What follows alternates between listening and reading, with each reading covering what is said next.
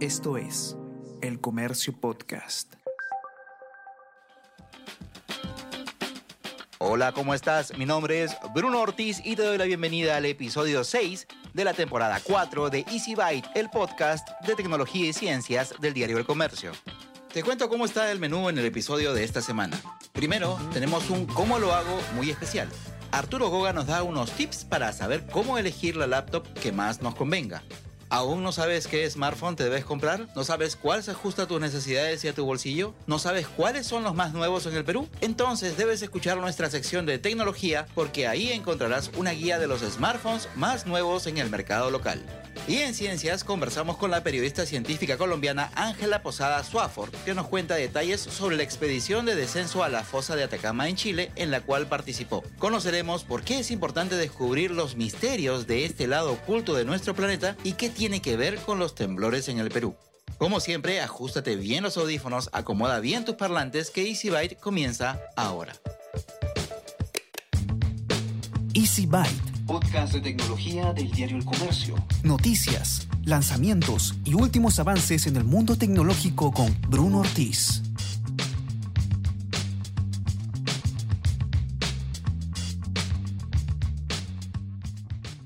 Empecemos con las noticias. Noticias de tecnología. Esta semana hay sobredosis de información porque se está desarrollando el Mobile World Congress o Congreso Mundial de Móviles en la ciudad de Barcelona, en España. Se trata de una edición especial porque luego de la versión reducida y deslucida del año pasado, en este 2022 se está intentando, dentro de lo posible, que todo retorne a la normalidad. Sin embargo, como en esta edición de Easy Byte ya tenemos un especial sobre smartphones, nos vamos a concentrar en una noticia que, sin duda, es una muestra de hacia dónde se está moviendo la tendencia de la lucha entre los fabricantes. Este lunes hubo dos anuncios de marcas distintas, pero apuntando hacia el mismo lado.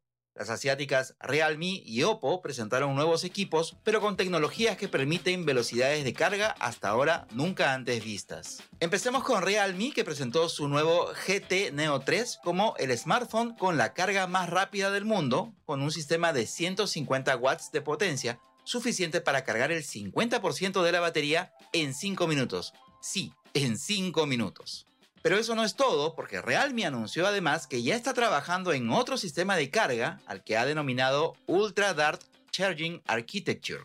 Señalan que se trata de una solución de carga integral que puede soportar potencias de carga de entre 100 watts y 200 watts sin perjudicar la velocidad, seguridad y duración de la batería. Por su parte, Oppo presentó nuevas tecnologías de carga rápida para teléfonos móviles. Por un lado, el sistema SuperVOOC de 150 watts con Battery Health Engine o motor de salud de batería o simplemente BHE y el SuperVOOC de 240 watts.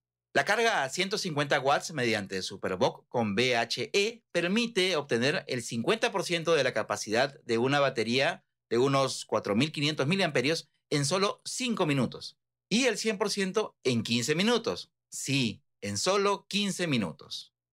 En ambas presentaciones los fabricantes explicaron con un poco más de detalles toda la tecnología que cada uno está aplicando para evitar sobrecalentamientos y proteger y alargar la vida útil de las baterías. Lo que ha quedado muy en claro es que si antes era notorio que la competencia tenía que ver con las capacidades de las cámaras, ahora la lucha pasa a otros terrenos. ¿Cómo lo hago? Esta semana tenemos una edición muy especial del Cómo lo hago. Un amigo de la casa, Arturo Goga, nos va a dar algunos tips para saber cómo elegir la mejor laptop ahora que estamos cerca del regreso a clases de manera presencial. Aprovechando que se viene ya el inicio de clases, yo creo que un buen tip que quizás podría servirle a tus oyentes, Bruno, es recomendar algunas características de una laptop para estudiantes, qué buscar en una laptop, porque a veces uno se confunde con tantas características técnicas, te mareas de ver tantas cosas, y quería hacer una breve especificación, explicación de cada cosa. Empezando por el RAM, la memoria RAM es la memoria temporal, que básicamente se utiliza cuando tú cargas un programa. Cargas, por ejemplo, Word, Excel, todo esto va a la memoria RAM. A más RAM, más programas vas a poder tener abiertos y los programas más pesados como Photoshop, edición de video, van a correr mejor. Y menos RAM obviamente va a traerte lentitud. Luego está el tema del almacenamiento, que eso se mide en terabytes o gigabytes. Es el espacio que se utiliza para guardar archivos. Ahora existen diferentes tipos, pero yo recomendaría buscar un SSD con estas iniciales. Y además almacenamiento, por supuesto, más vas a poder guardar documentos, archivos, pero ojo, la mayoría de laptops trae puertos USB por los cuales puedes ampliar. Luego tenemos el tema del CPU o procesador, que básicamente es el cerebro de la laptop. Es la unidad central de procesamiento e importa aquí el tema de la velocidad y la cantidad de núcleos. Finalmente tenemos el GPU, que es la unidad gráfica de procesamiento, que puede ser integrada o discreta e influye más en temas de juegos, programas de edición, gráficos, etc. Ahora, ¿qué tipo de configuración te recomendaría para un estudiante promedio? Yo diría que de RAM, que es esta memoria temporal, 8 GB debería ser lo mínimo, mientras más, nuevamente, mejor. Luego, en temas de almacenamiento, 256 GB de SSD es bastante bueno porque nuevamente lo puedes ampliar a través del puerto USB. El CPU yo te recomendaría uno de aproximadamente 4 o 6 núcleos, podría ser por ejemplo un Ryzen 5, Ryzen 7 de la serie 4000, 5000, Intel puede ser Intel de onceava o doceava generación, pero siempre apuntando a Core i5, Core i7 o Ryzen 5 o Ryzen 7. Y finalmente en GPU puede ser integrado si no tienes que hacer muchos trabajos gráficos o jugar juegos pesados. Las nuevas generaciones tienen buenos gráficos integrados, de lo contrario puedes irte por una tarjeta gráfica como las de Nvidia, la GTX o RTX 3060, 3050, 1660. Esto ya es un poquito más complejo. Y finalmente, en tema de pantalla, asegúrense de que sea un panel Full HD IPS, que son los importantes, y de 13 a 15 pulgadas. Estas serían mis recomendaciones para una laptop básica que puede estar entre los 2100 a los 2999 soles aproximadamente. Escucha Primera Llamada. Podcast coproducido entre el Diario El Comercio y Decibel 85, dedicado a las artes escénicas. Donde todos los jueves, a partir del mediodía, el periodista Juan Diego Rodríguez Basalar conversa con destacados representantes de las artes escénicas latinoamericanas. Escúchalo en la sección podcast de El Comercio o a través de Spotify, Apple Podcast y Google Podcast.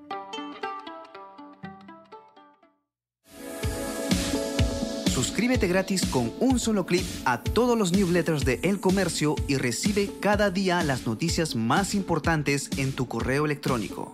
Mantente al día de los últimos sucesos de El Perú y el mundo con contenido exclusivo y elige los temas que quieres recibir, según tu interés.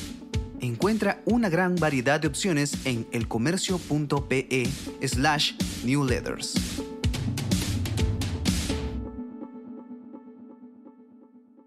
Bienvenidos al segmento de tecnología.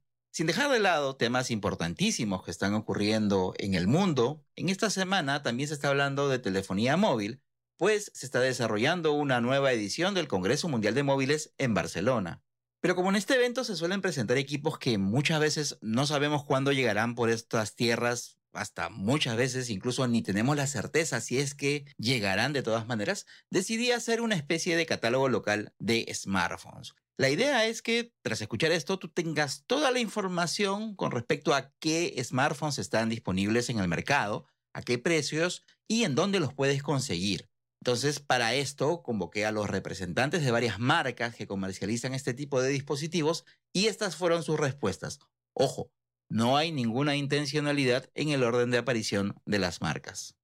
Uno de los nuevos jugadores locales es Honor, Escuchemos a Eid Hirsch, director de Relaciones Públicas de Honor Perú, detallarnos cuál es su propuesta para este año. Como sabes, en enero del año pasado llegamos al Perú y desde entonces hemos presentado más de 20 productos en nuestro amplio portafolio. En noviembre presentamos finalmente el Honor 50 y el Honor 50 Lite, nuestros dos primeros smartphones para América Latina, los cuales rápidamente se han venido convirtiendo en los favoritos y son precisamente estos dos equipos los que se van a estar comercializando a lo largo de este 2022 conjunto con otros equipos que vamos a ir presentando a lo largo de los meses. El Honor 50, por ejemplo, tiene características sumamente atractivas para aquellas personas que buscan desarrollar contenidos. Una cámara de 108 megapíxeles o funciones multivideo que te permiten usar ambas cámaras, la frontal y la de selfies a la vez, para crear precisamente videos rápidos que uno puede subir a sus redes. En cuanto al Honor 50 Lite, comparte además una de las características muy interesantes que también tiene el Honor 50, que es la supercarga de 66 watts. Esto nos va a permitir llegar tranquilamente en 10 minutos a un 40% en el Honor 50 Lite y en el Honor 50, en 10 minutos podemos llegar rápidamente al 50% de batería. Los precios de ambos equipos en el mercado hoy pueden variar dependiendo del punto de venta, pero en promedio un precio sugerido para el Honor 50 es de 2.500 soles, mientras que para el Honor 50 Lite lo vamos a encontrar en más o menos 1.250 eh, soles. Ambos además los podemos encontrar no solamente en nuestras tiendas físicas eh, ubicadas en el Centro Comercial Megaplaza, Mall del Sur y Mall Aventura Santanita, sino también en nuestro e-commerce www.honorperu.pe, en nuestros partners principales retails y desde luego en Claro. A principios de esta semana, en el Mobile World Congress de Barcelona, presentamos nuestra nueva serie, la Honor Magic 4, con equipos que precisamente llegan para sorprender al público a nivel global y te adelanto que próximamente estarían llegando también al Perú para sumarse al portafolio del Honor 50 y el Honor 50 Lite y otros equipos que además vamos a presentar en las próximas semanas que van a finalmente darnos la posibilidad de ofrecer un portafolio mucho más amplio en las diferentes gamas que los usuarios buscan hoy en día. ¿Qué tiene para ofrecernos Huawei? Contesta Carlos Morales, director de Relaciones Públicas de Huawei Mobile para América Latina. Justo a finales de 2021 presentamos Nova 9 y aún está disponible. Y también en enero presentamos el P50 Pro. empecemos por el P50 Pro, que es justamente un teléfono. No hablamos del teléfono con la mejor cámara fotográfica, sino de la mejor cámara fotográfica que también hace llamadas y corre aplicaciones. El P50 Pro no solamente tiene esta gran pantalla curva, tiene una cámara cuádruple con zoom digital hasta 100 aumentos, tenemos esta gran cámara para selfies capaz de grabar video en 4K, tenemos carga alámbrica de 66 watts. En general es el teléfono con las capacidades fotográficas más avanzadas de el mercado, punto. Ese es nuestro P50 Pro, es la joya de la corona en lo que se refiere a desempeño y también a calidad de imagen. Y también tenemos el Nova 9, que es un equipo con una cámara cuádruple con inteligencia artificial. Tenemos una pantalla de 120 Hz con tasa de actualización que es ideal para jugar videojuegos y ver contenido. Tenemos carga de 66 watts, tenemos gran almacenamiento y un gran diseño. Ambos equipos están disponibles. El P50 Pro es un tope de gama es un equipo super premium pensado para todos aquellos que tengan la necesidad o eh, la afición de la fotografía y que quieran las mejores imágenes. Nova 9 es un teléfono que es un poco más balanceado en términos de prestaciones y también con un precio más accesible. Ambos están ya disponibles en, en el Perú en el caso del P50 Pro, se lo pueden llevar en una Huawei eh, Experience Store por 4.299 soles y se llevan unos FreeBots Pro Plus. Están en nuestras Huawei Experience Store y en nuestra tienda en línea. En el caso del Nova 9, también está disponible y se lo llevan por 2.099 soles y ahí se llevan de regalo un Watch Fit más un seguro de pantalla por 90 días. Esos son los precios. Por política de la compañía, no hablamos de los lanzamientos que están por hacerse, pero en el marco del Mobile World Congress en Barcelona, lo que sí presentamos fue la oficina inteligente, que son dispositivos de productividad y de entretenimiento enfocados justamente a hacer el trabajo de las personas mucho más fáciles. Los productos que presentamos fueron nuestra MateBook X Pro 2022, que es nuestro tope de gama en lo que se refiere a cómputo portátil. Presentamos también la MateBook E, que es una 2 en 1, es una tableta, pero también es una laptop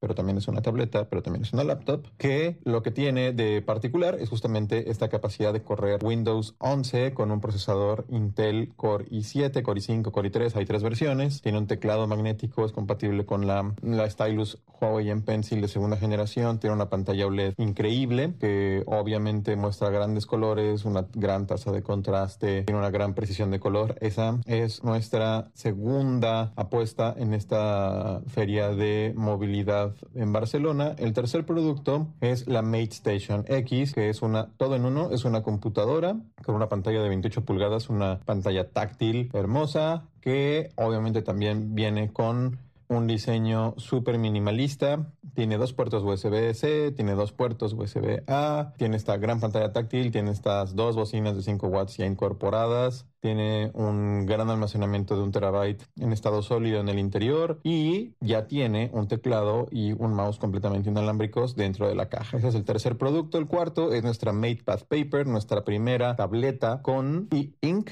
es lo que se podría conocer como un lector, esas tabletas que son más usadas para, para leer. Sin embargo, ahora también le estamos dando este enfoque de productividad. Entonces también es compatible con el resto de los dispositivos de Huawei, tiene un lector de huella digital y es compatible con el M Pencil de segunda generación, de tal manera que no, no solamente puedes leer, sino también puedes escribir en ella. El siguiente producto es nuestra Huawei PixLab 1, que es una impresora dedicada completamente eh, a hacerle la vida más fácil a los usuarios. Es una impresora con un escáner, es una impresora monocromática láser que se puede conectar a través de Huawei Share y de manera inalámbrica puede hacer impresiones de una manera súper amigable. El sexto producto es MatePad 2022, que es MatePad, como ustedes saben, es nuestra serie de tabletas y esta es nuestra tableta más redonda, por decirlo de algún sentido. Es una tableta que puede ser utilizado tanto como por aquellos que están buscando una gran experiencia de entretenimiento, una experiencia premium en lo que se refiere a materiales y acabados, una gran experiencia de visualización y también de productividad, pero que no requieren de una función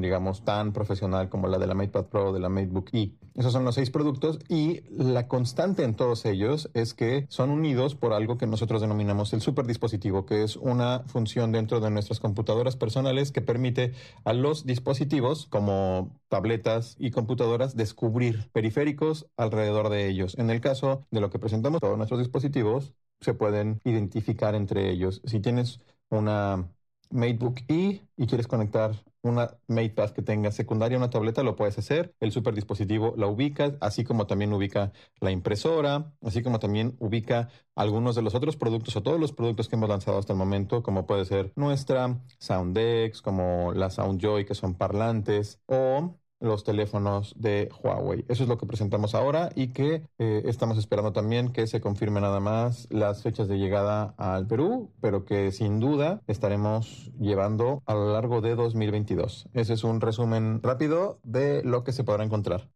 Llega el turno de Motorola y tenemos a Luis Cruzado, gerente de producto de Motorola en el Perú, para darnos toda su información.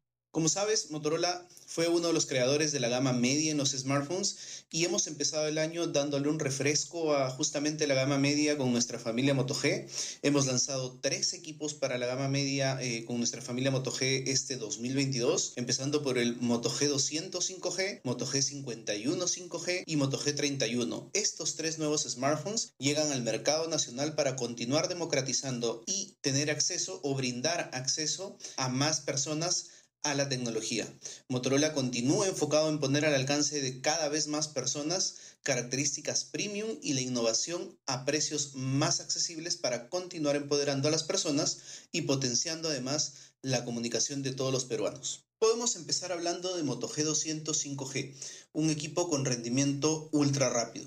De hecho, es la primera vez que incorporamos en el portafolio de Motorola en este, nuestro icónico de los G, un procesador Qualcomm Snapdragon 888 Plus 5G. En general, este equipo ha sido diseñado para que nuestros usuarios que desean un rendimiento de primer nivel y velocidad de 5G puedan obtener estas características y muchas más sin pagar un precio elevado. En el equipo contamos con una pantalla Full HD Plus Max Vision de 6.8 pulgadas con una tasa de refresco espectacular de 144 Hz, 8 GB de RAM y 128 GB de almacenamiento interno. El equipo viene equipado con un sistema de triple cámara avanzado que utiliza la misma cámara principal que hoy, por ejemplo, incluimos en nuestra familia Motorola Edge, es decir, en nuestra familia Premium. Incluimos en el equipo también, además, para disfrutar el contenido en demanda en esta gran pantalla de 6.8 pulgadas, eh, sonido Dolby Atmos y qué decir además para disfrutar de todos estos contenidos en una pantalla mucho más grande gracias a nuestro sistema Ready for, que además ahora en Moto G200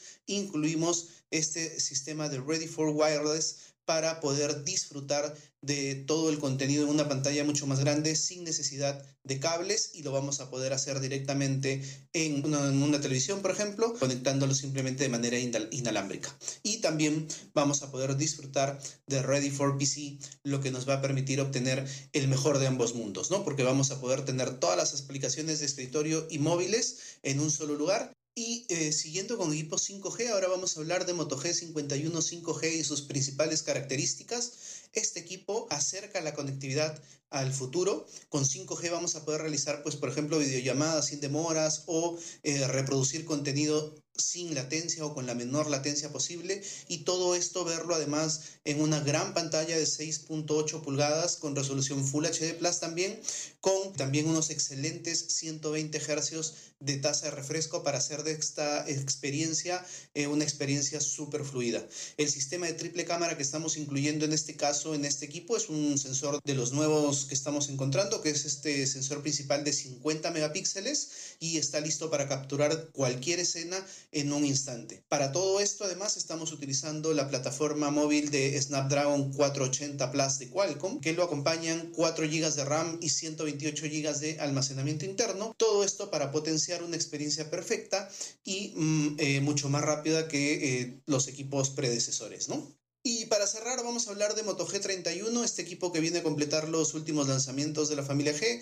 Este es un equipo que tiene una pantalla Full HD Plus, también eh, Max Vision de 6.4 pulgadas. Aquí vamos a obtener una densidad eh, por píxeles de 400 píxeles por pulgada. Esto hace que vayamos a obtener pues, unos detalles mucho más nítidos y además eh, impresionantes porque estamos utilizando en este caso una pantalla con tecnología OLED, con lo cual vamos a poder obtener colores mucho más realistas. El sistema multicámaras que estamos trayendo en este equipo también tiene una cámara principal de 50 megapíxeles que te va a permitir guardar y capturar todos tus mejores recuerdos con un nivel de detalle increíble.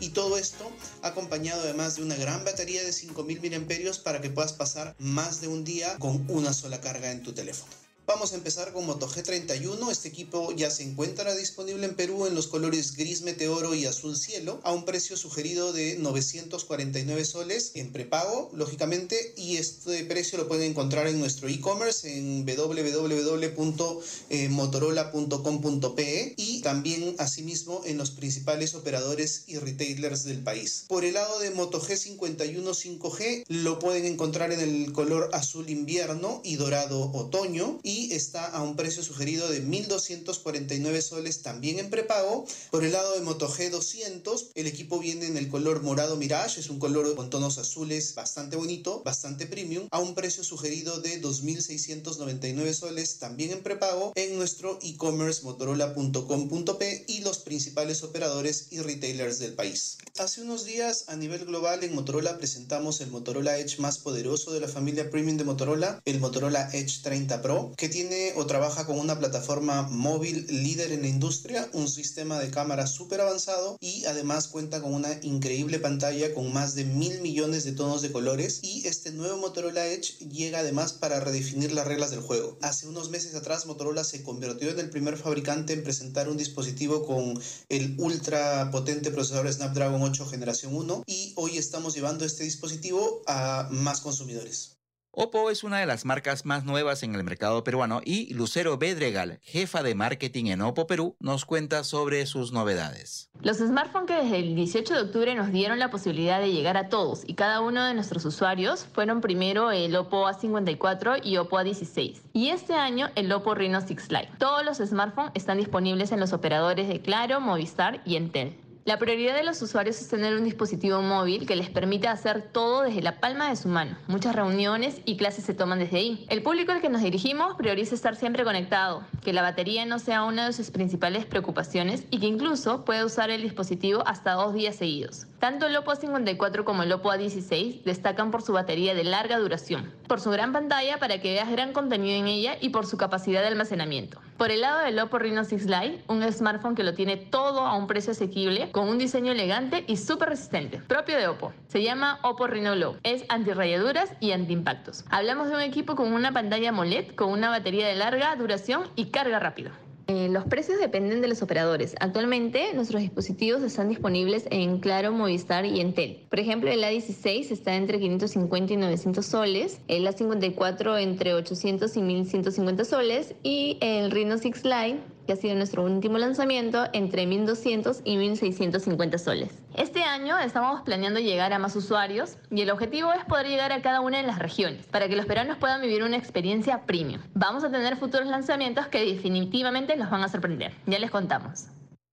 Otro fabricante que también está ganándose un espacio en nuestro país es Realme. Y Marco Barrantes, gerente de comunicaciones de Realme Perú, nos cuenta sobre su oferta para este 2022. La marca cuenta con un portafolio de 8 modelos presentes en el mercado nacional, tales como la serie 7, el Realme 7 Pro, el 7 y el 7i. Fueron los primeros equipos con los que ingresamos al país. También está la serie C, con el Realme C3, C11 y el C21Y. Además, lanzamos nuestro primer smartphone de quinta generación, el Realme 8 5G, y recientemente hemos presentado el Realme 9i. Realme es una marca global con la misión de democratizar la tecnología. Le brindamos a los jóvenes y consumidores alrededor del mundo acceso a productos de alta calidad, tecnología de punta, diseño que marca tendencia y precios atractivos. Nuestro portafolio global abarca distintos segmentos. En el Perú nos enfocamos por el momento en la gama media y de entrada. Si bien nuestra propuesta busca que nuestros productos tengan un precio atractivo, esto no implica que usemos componentes genéricos para disminuir costos como otros productos. Trabajamos con reconocidos socios estratégicos como Snapdragon, usamos el procesador 680 de 6 nanómetros en el Realme 9i, por ejemplo, MediaTek con nuestro Realme 8 5G o Unisoc en el caso del C21Y. Otro socio estratégico es Sony, para lentes de cámara de gran resolución, como en el caso de Realme 7 Pro. También buscamos que nuestros consumidores se sorprendan con el exterior de nuestros equipos. El Realme 9i cuenta con una carcasa posterior de 8 capas ópticas capaz de reflejar la luz y distorsionarla para cambiar de color. Nosotros le llamamos diseño estereoprisma. El Realme 9i en su versión de 6 GB y 128 GB de almacenamiento cuesta 1.159 soles y puede encontrarse en nuestras tiendas oficiales de Mercado Libre y Línea. El Realme 8 5G en planes de 59 soles 90 que Entel, en el caso del Realme C21Y en Claro y Movistar. Además, también pueden encontrarse nuestros equipos en las principales cadenas de tiendas retail. Por el momento, solo puedo adelantar que en las próximas semanas anunciaremos nuevos ingresos para el portafolio de la TAM y posiblemente Perú también. Samsung también está presente en este especial y es Mauricio Rebollar, gerente de Relaciones Públicas de Samsung Perú, quien trae toda la información de su portafolio para este inicio de año. Las nuevas series Galaxy S22 y Galaxy Tab S8 llegaron recientemente al mercado peruano, a pocos días de su presentación global superando las expectativas de los fans a través de sus innovadoras características. Por un lado, la nueva línea Galaxy S22 establece definitivamente un estándar superior en la experiencia móvil, mientras que la nueva gama Galaxy Tab S8 presenta las tablets Galaxy más grandes, versátiles y con la mejor tecnología de Samsung hasta la fecha. En el caso de la línea S22, se han lanzado tres modelos, el S22, el S22 Plus y el S22 Ultra, equipos que se encuentran disponibles en preventa hasta el 10 de marzo. La nueva línea Galaxy S22 se caracteriza principalmente por su renovado sistema de cámaras, con un sensor 23% más grande que la generación anterior. Esto, sumado al nuevo procesador de 4 nanómetros, permite sacar fotos y videos en condiciones de muy poca iluminación con excelentes resultados. A esta característica le llamamos Nightography. Asimismo, la nueva pantalla Dynamic AMOLED 2X muestra imágenes con una tasa de refresco de 120 Hz, además de alcanzar un brillo máximo de 1750 nits lo cual le permitirá al usuario utilizar su dispositivo bajo el sol y poder distinguir claramente las imágenes en pantalla. En el caso del S22 Ultra, regresa el S Pen que conocemos de la serie Note. Renovado y con 70% menos de latencia frente al Galaxy S21, el S Pen permite escribir y dibujar de forma más natural, además de realizar otras acciones como cambiar las funciones de la cámara o activar el disparador remotamente. Actualmente, tanto la línea Galaxy S22 y las Tab S8 se encuentran en preventa a través de nuestra página web, la cual es shop.samsung.com.pe. También se encuentra en nuestras tiendas de experiencia, así como en los principales retails y los principales operadores a nivel nacional. Dependiendo del canal que elige el cliente, podrá llevarse algunos accesorios de regalo con su compra, como el Galaxy Watch 4, los Galaxy Buds 2, cargadores y covers con teclado, o bien y vouchers de hasta 599 soles para poder canjear los accesorios de su preferencia. En este momento los Galaxy S22 pueden encontrarse desde los 3.999 soles y la Tab S8 desde los 3.699 soles. Y también tenemos la presencia de Xiaomi. En esta oportunidad es Luis Alejandro López, gerente de producto de Xiaomi Perú para la categoría de smartphones, quien brinda la actualización de su oferta local. Como un preámbulo a lo que será nuestra serie Redmi Note este año, hace poco hemos lanzado el primer producto de la familia, el Redmi Note 11, el cual ya se encuentra disponible en todos nuestros canales de venta. Debido a la relación calidad-precio que tiene el Redmi Note 11, lo consideramos un producto dirigido para todo tipo de público, ya que tiene un buen procesador, una buena cámara, una buena batería y pantalla que se adapta fácilmente a los usos que queramos darle. Actualmente el Redmi Note 11 se encuentra disponible en nuestras tiendas propias, en los principales operadores y principales tiendas por departamento del país. El precio del equipo liberado es de 999 soles. Este año nuestro portafolio será bastante diverso, con lo cual buscamos reafirmarnos en todas las categorías al igual que el año pasado. La principal novedad es que vamos a darle mucho más foco a las gamas alta y premium, y justamente por eso estamos lanzando en unos días el Xiaomi 11T Pro, un producto que destaca por su cámara, velocidad de carga, procesador y con el cual buscamos empezar a afianzarnos en este segmento premium. Este producto estará disponible en todos nuestros canales de venta oficiales, principales operadores y tiendas por departamento del país. Terminamos este especial con ZTE, una marca de interesante presencia en el mercado peruano. Descubramos lo que nos ofrece a través de Ítalo Solesi, gerente de marketing de terminales de ZTE. Actualmente en el Perú estamos enfocados en dos gamas. En gama de entrada, que es la serie A, con modelos como la 31, A5, a51, A7 y los teléfonos de gama media, que son la serie B, como el B20 Smart, el B30 y el B30 Vita. Actualmente en el mercado peruano, eh, los últimos celulares que lanzamos a finales del año pasado fue el Blade B30 y el B30 Vita. Ambos terminales son de gama media, 4G, y dirigidos al segmento medio del Perú. Ambas terminales cuentan con una pantalla IPS. En el caso del B30 Vita tiene una resolución HD Plus de 6.82 pulgadas que ocupa el 91% de la parte frontal, mientras que el B30 tiene una pantalla de 6.7 pulgadas con una resolución Full HD. Estos cuentan con un sistema operativo Android 11 y un procesador octa-core. Para el caso del B30 está equipado con 4 GB de memoria RAM y 128 GB de almacenamiento, mientras que el B30 Vita tiene 3 GB de RAM y 64 GB de almacenamiento. Ambos tienen memoria expansible micro SD de hasta 512 GB. Adicional a esto, el B30 cuenta con cuatro cámaras posteriores, la principal de 64 megapíxeles, mientras que el B30 Vita cuenta con tres posteriores y la principal es de 48 megapíxeles. También las dos cuentan con una batería de 5.000 amperios de carga inversa y para el caso del B30 tiene una carga rápida de 18 watts. Los precios de nuestros equipos de gama de entrada están entre los 300 y 500 soles, mientras que los de gama media, como son el B30 Vita y el B30 están entre los 650 y 900 soles. Y estos se pueden conseguir en cualquier operador como Claro, Entel, Movistar o Vitel. Ahora vamos a empezar con el segmento de ciencias aquí en EasyByte y es un tema bastante especial para mí porque voy a tener la oportunidad de conversar y ustedes van a conocer a, una persona que, a la que admiro bastante. Ella es una periodista científica de, de, un trabajo bastante dilatado e importante y que acaba de participar en una reciente expedición científica. Ha sido testigo de un, de un hecho bastante importante del cual vamos a conocer en este segmento y es Ángela Posada Software. Ángela, muchísimas gracias por eh, aceptar la invitación para conversar en esta oportunidad. Hugo, yo encantada de hablar contigo.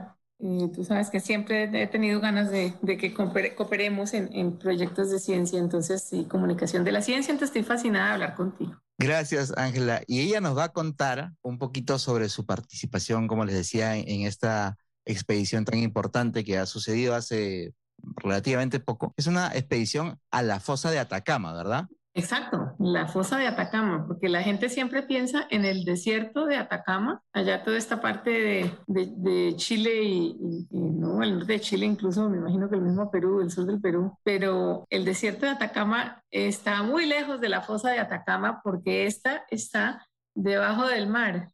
Enfrente a las costas de, Chile y Perú, porque también a esa fosa de Atacama le dicen la fosa de Chile-Perú. Sí, e, efectivamente, porque, y ahorita lo, vamos a, descubrir un poquito más en, en, detalle, porque esta, esta fosa, este, ponerlo en un lenguaje muy sencillo, este hueco que existe debajo del mar frente a las costas que comparte Perú y Chile es bastante importante y ya vamos a ver por qué. Ahora, en el rebote que ha tenido esta información en distintos medios de comunicación, muchos se han referido a que Primero que es efectivamente ha sido una, una expedición súper importante, súper peligrosa y como que si se tratara de un viaje a otro planeta dentro de nuestro planeta. Cuéntanos cuál es la relevancia que ha tenido esta expedición. Claro, imagínate, es esto, eh, este, este, hueco, como tú lo pones, que es más que un hueco, es como una grieta alargada. De hecho, tiene como casi 6.000 kilómetros de largo, esto a lo largo de la costa de Chile y de Perú. Eh, es muy profunda, está como a más de 8.000 metros de profundidad. Entonces, imagínate tú,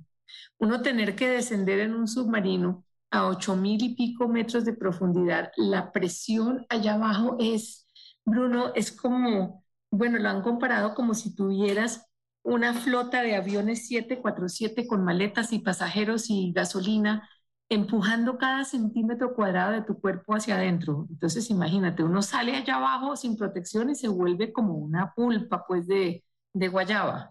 Ya, ya desde ese punto de vista nos estamos dando cuenta de que se ha tratado de una expedición súper peligrosa. Sí, es muy peligrosa, porque eh, si bien la gente bajó en un sumergible de investigaciones, pues fue un sumergible muy especial del cual solo hay ese único en el mundo ya esta fue la primera vez que personas, es fue una expedición tripulada, porque antes habían bajado pues unos, unos robots, ¿cierto? Que esos no les pasa nada.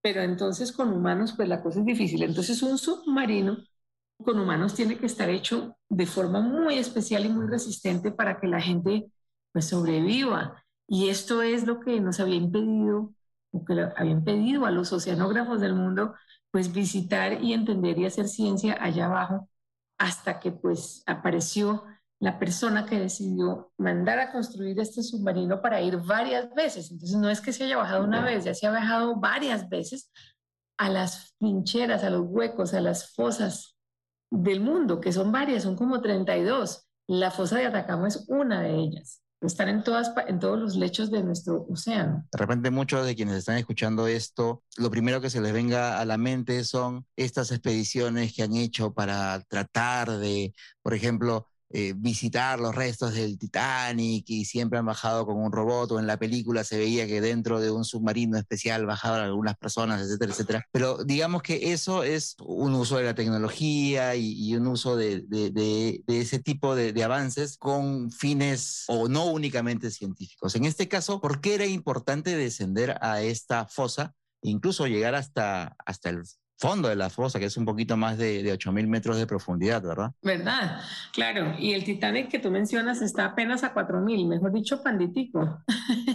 Eh, esto es importante porque las fosas del mundo están en lugares donde las placas tectónicas del mar, que se, puede uno pensar como un montón de bloques de madera flotando como en una gelatina. Entonces, en la placa que está enfrente a Sudamérica, una de ellas se llama la placa de Nazca. Y esa lo que hace ese gran bloque eh, es que se mete debajo del continente suramericano y de hecho es una de las cosas que da razón a la formación de la cordillera de los Andes. Entonces, a medida que esa placa se hunde, los Andes crecen y todavía están creciendo. Entonces, ¿qué pasa? Que es importante visitar esta como bisagra este punto importante del lecho marino porque allí es donde se producen todos esos terremotos y todos esos tsunamis que aquejan a las costas de Chile y de Perú. Eso por un lado. Por otro lado, además, eso también tiene que ver con la fauna tan rara que puede existir allí y qué origen puede haber allí em, que nos pueda dar respuestas para el origen de la vida, por ejemplo. Entonces es simplemente, Bruno, como que estamos descubriendo un cuarto nuevo en el closet, en el, sótano de nuestro planeta, ¿no? Y, entonces, ¿cómo no ir a, averiguar? Es como si uno tiene un, desván o un, cuarto que nunca ha abierto en su casa, pues toca ir a mirar qué es lo que hay allí de vez en cuando. Entonces, esto eh, nos está dando pues eh, una luz nueva, ¿no? De, de, poder entender por qué nos vamos a, a meter con tanto peligro allá abajo. Es como que tú le preguntas al montañista, ¿y usted por qué sube allá al pico de los Andes? El montañista te va a contestar, porque está ahí. Pero es que además de que está ahí, tiene muchas respuestas a la ciencia em, y podemos entenderlo mejor y hacer algo al respecto de, de las alertas de tsunamis y terremotos. Eso solo para empezar. Como, tú dices, es, es como si en la casa tuviéramos un desván sin visitar y tenemos que ver si de repente una de las fallas que estamos teniendo está originada allá adentro, ¿no? Y se puede arreglar o, algo por el estilo. Exacto, es, es, que, es que es imposible pensar que uno tiene una casa donde todavía haya una habitación donde nadie ha entrado nunca o casi nadie. Entonces, eh, ahí al, al punto más profundo del mar, que son 10.928 metros o algo así. Eso está en el Pacífico, en la, fosa de las Marianas. Eso se llama el Challenger Deep. Allí solo, hasta hace poquito, solo habían entrado dos personas. Imagínate, en 1960 y luego el director de cine James Cameron bajó, pero no habían podido volver porque los submarinos que usaron, esos se abollaron, se dañaron, mejor dicho, regresaron vivos de milagro. Entonces, este nuevo submarino sí está permitiendo ir varias veces allá abajo. Entonces, eh, tenemos que, y están descubriendo animales rarísimos ahí que uno no se imaginaba que existían. Uno pensaba que allá no había vida porque con esa presión, ¿qué vida puede haber, no? Pero resulta con, la presión, sin luz, de repente con unas condiciones totalmente distintas, pues, ¿no? Exacto, oscuro, empezando por, lo, por eso que tú dices que es oscuro, además es frío, eso es a un grado centígrado, pero lo que realmente domina y, lo que realmente hace que ese sistema sea rarísimo es la presión. Es un poco como si tú descubrieras vida en el espacio, dice uno, bueno, en el espacio sin gravedad, la gravedad es lo que lo cambia todo, lo mismo allá abajo la presión. Eso es lo que me decía alguien, mire, la presión del agua es la razón por la cual conocemos más acerca de las galaxias más lejanas que acerca de nuestro propio planeta. Es porque es tan difícil construir aparatos para bajar hasta allá que hemos podido. Estamos apenas empezando a lograrlo. Y ahora mencionabas algo, algo bastante interesante que es, ya han bajado varias veces a las fosas, pero estos viajes no son, estos descensos no son viajes pues que duran media hora ni dos horas. Ah, claro. Eh, un viaje a la fosa de Atacama, realmente la fosa de Atacama en este momento en que estamos hablando tú y yo solo han bajado, este solo se ha bajado dos veces porque esto fue muy reciente. A las otras fosas más profundas han bajado mucho más. Es un viaje de 10 horas. ¿10 horas de ida y de vuelta o, en, total? En total. Son tres horas y media, más o menos, bajando. Luego otras tres horas en que tú tienes que explorar el fondo, pues porque hay que, ir a mirar. Y luego otras tres horas y pico subiendo. Entonces el, el, submarino desciende más o menos a una tasa entre los 70 y los 40 metros por minuto. Eso depende de cosas como el peso de las personas que haya y la densidad del agua, porque si el agua es más densa, allá abajo el agua es como más densa, hay como más, como más cosas, hay como más organismos flotando. Entonces el submarino, que es básicamente como un ascensor, eh, él se demora un poquito más cuando está llegando al fondo, pero cuando está empezando a bajar, baja más rápido. Pero se demora un total de 10 horas, durante las cuales tú pues no, no puedes ir al baño, Eh, y, tienes, y tienes además todo un equipo pendiente durante las 10 horas de que todo esté, tanto de ida como en, en, la exploración y en el regreso, pendientes de que todo esté ok y, y, preparados por si hay alguna emergencia, pues, ¿no? Claro, eso es importante porque cualquier cosa que le pase al submarino, lo primero que uno tiene que saber y estar consciente de es que no hay posibilidad de que te rescaten. A ti te pasa algo allá abajo y te pasó. Este es un poquito como los astronautas. De hecho, estas expediciones son un poco como ir al espacio, solo que es pues hacia adentro. Mm, entonces, sí, hay muchas personas en, tierra, en el buque, eh, están las personas de comunicaciones, pero también están las personas que están viendo cómo, escuchando cómo el piloto va reportando cada tantos miles de metros, el piloto va diciendo, los sistemas están bien, el oxígeno fluye bien, eh, los oímos bien, estamos a tal, a tal profundidad. Y, entonces eh, eh, hay, dos o tres lanchas flotando en el mar esperando porque cuando el submarino sube a la superficie, pues puede subir en, en, puntos distintos, ¿cierto? Uno no sabe exactamente si va a subir aquí o a un medio metro o a dos kilómetros. Entonces, tienen, tienen que estar las personas muy atentas para irlos a recibir. Y, tú, has, tú has formado parte de, la expedición, de, esta expedición en particular. ¿Qué tal ha sido esa experiencia? No sé, ¿cuántas personas formaban parte de, toda la tripulación? ¿Tú eras la única, la única periodista que estabas ahí viendo? ¿Había más, gente de prensa? ¿Cómo, ¿Cómo estaba organizado todo eso? Yo era la única periodista, pero esta expedición, que pues hay que mencionar el nombre del buque y de la persona, el, nombre de la persona dueña de, todos estos sistemas, él se llama Víctor Vescovo. Y Víctor Vescovo tiene una empresa que se llama Caladan Oceanic. Caladan Oceanic eh, lo que quiere es ayudar a desarrollar tecnologías para explorar el fondo del mar. Entonces, en el buque, el buque y el submarino son propiedad de él y él invita a investigadores de todo el mundo, según el sitio donde él esté navegando, a que vayan y ha invitado a varios periodistas, pero esta vez en América Latina, esta es la primera vez que ellos hacían trabajos en América Latina, en, en Sudamérica específicamente, y me invitaron. La intención era llevarme a la fosa de Atacama. Víctor quería llevarme porque le parecía que los periodistas tenemos que ver con nuestros propios ojos para poder describir pero desafortunadamente solo se hicieron dos de las cuatro inversiones planeadas por cuestiones de logística. Es que eso no es fácil, ¿no? Siempre hay algo. Si no es el mar, es el aparato. Si no es el aparato, es la comunicación.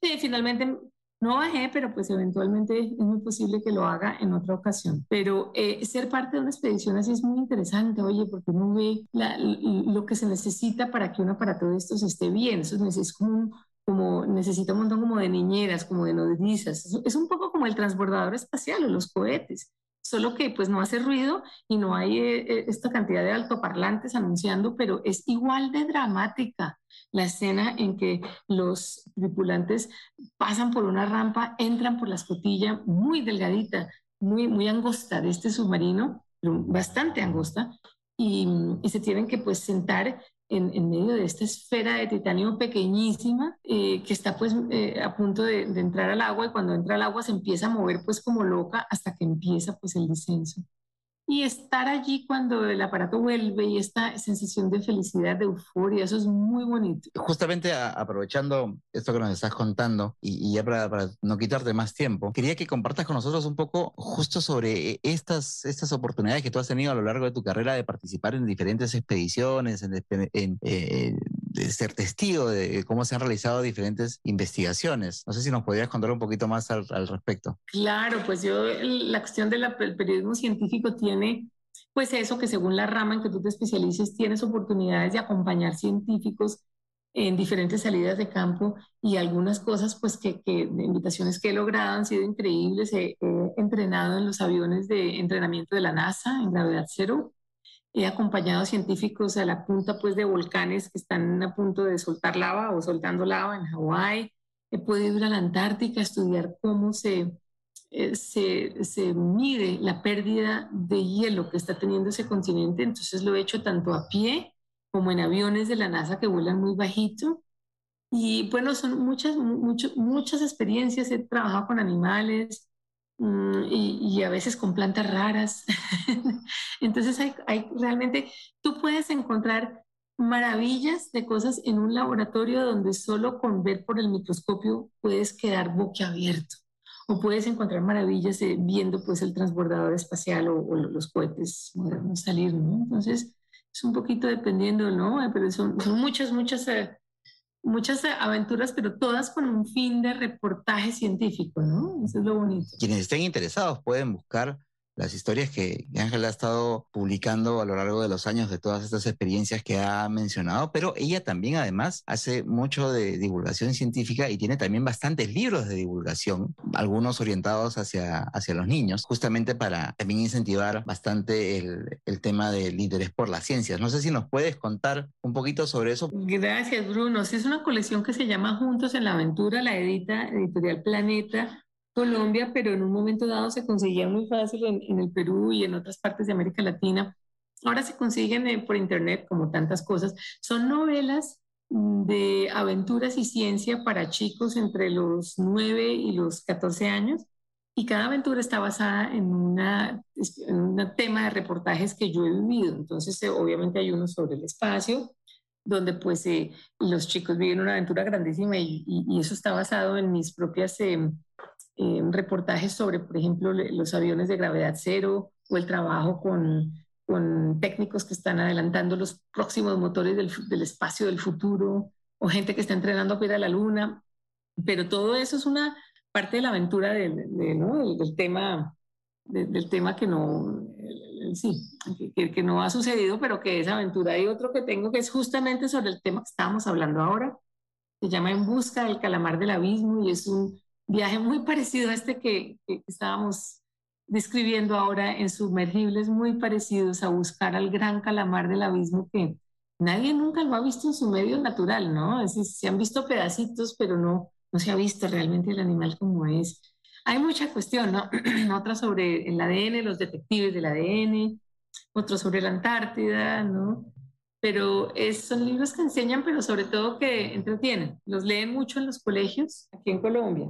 Entonces, pues, y yo pues lo que hago es que yo visito los colegios y hablo con los chicos y chicas que han leído los libros y les cuento todo ese detrás de cámaras que, tiene cada libro. Sí, eso es bastante interesante y siempre me ha, me ha llamado la atención esa, esa faceta tuya, de poder haber pasado a, o, haber eh, ficcionado un poco las, las, este, las experiencias que te, han tocado, que te han tocado vivir. Claro, Bruno, muchas gracias. Pues yo creo que ante todo seguir uno siempre teniendo curiosidad y querer, querer aprender un poco más de lo que a uno le dicen e investigar un poquito más es una cosa muy linda porque nos ayuda a desarrollar esta, esta parte intelectual y ayuda, nos ayuda a ir más allá con la mente. Y porque es importante aprender y saber qué está pasando en nuestro mundo eh, desde el punto de vista de la ciencia. Y pensar que en América Latina hacemos ciencia muy buena y de mucha calidad y, y que nuestros periodistas están reportándolo también. Entonces tenemos que darle valor a eso. No, no, toda la ciencia viene de, de, otros continentes o del norte, ¿no? yo estoy segura que sin ir más lejos, eh,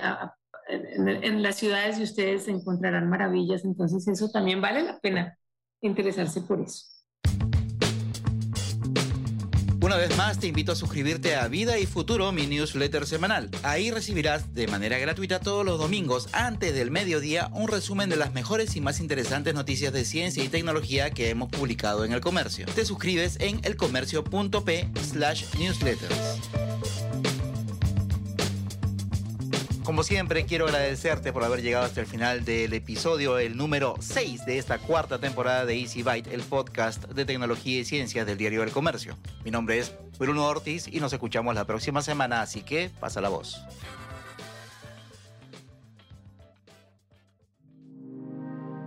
El Comercio Podcast.